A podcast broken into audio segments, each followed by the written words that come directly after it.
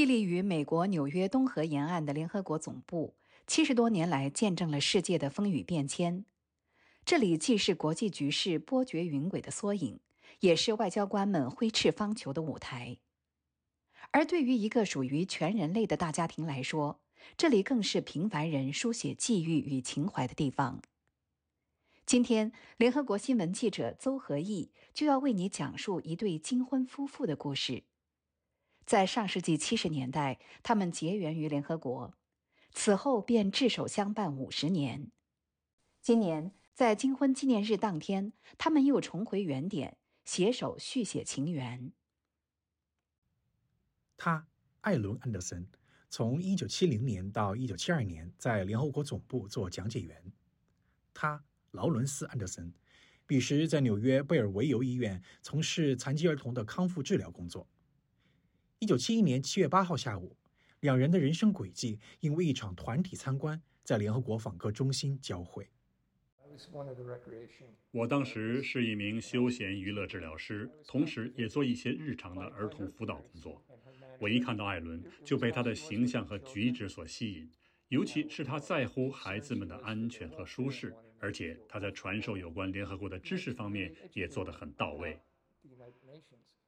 事实上，艾伦也的确是因为特别会跟孩子打交道，所以常常会被分配到儿童参观团。那天，劳伦斯总共带来了七个残疾小孩，其中一个名叫赫尔曼的小男孩让艾伦至今难以忘怀。He had a little 赫尔曼当时坐在一辆小型助力车上，电梯门一开，他就加速冲了出去。我赶紧追上去，想把他拉住。劳伦斯也带着其他孩子在后面追。在七十年代，我可是穿着十公分的高跟鞋，这么一追，感觉就像破冰了一样。之后，我们俩就聊了起来。在经历了这场有惊无险的序曲之后，整个参观过程并未掀起太大波澜。直至艾伦在达格哈马舍尔德图书馆与劳伦斯和孩子们道别，而当他回到讲解员的休息室时，一场奇妙的缘分之旅似乎才正式开始。当时，艾伦并未像往常一样接到当天的最后一个参观团，所以得以提前下班。由于与另一位同样准备离开的同事相谈甚欢，他又舍弃了惯常的出口，跟着那位同事走向了临近图书馆的大门。冥冥之中，这一切似乎都在把艾伦推向路过图书馆礼堂的那一刻。正当我经过礼堂的门，一下子就打开了，这简直就是一个奇迹。劳伦斯和孩子们都在那儿，所以我们俩就打了个招呼。这时还有不少人从礼堂里出来，赶着出门去坐车。他突然问我愿不愿意跟他去约会。我当场就答应了，还给了他我的电话号码。我记得那天是周四，我们第一次约会就是在那个周日。后来的事你们都知道了。正如劳伦斯所言，这段际遇收获了童话般的结局。在交往一年多之后，两人于一九七二年十月二十一号成婚。不仅如此，幸福也来敲响了他们的职业大门。艾伦凭借在联合国取得的收获，加入到美国的全球外交队伍当中。劳伦斯则到纽约大学攻读了特殊教育硕士学位，进一步投身于对弱势儿童群体的帮扶和指引。一晃五十年过去了，虽然两人已经当上了祖父母，但青年时代的意气风发可谓硕果犹存。他们琢磨着如何送给自己一场特别的金婚纪念。于是萌生了携手参观联合国总部的想法。在网上预定好参观团之后，艾伦抱着试一试的心态，给现在的联合国游客中心去信一封，分享了自己的工作经历与人生故事。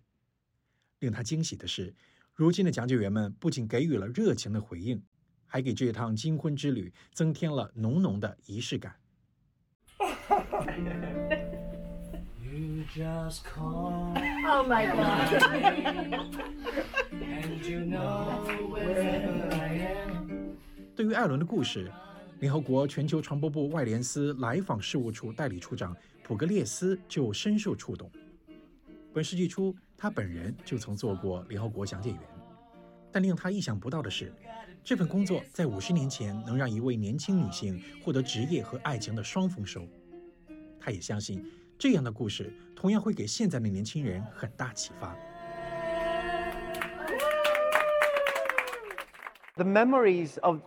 还有我们分享的有关联合国的记忆，令人印象深刻。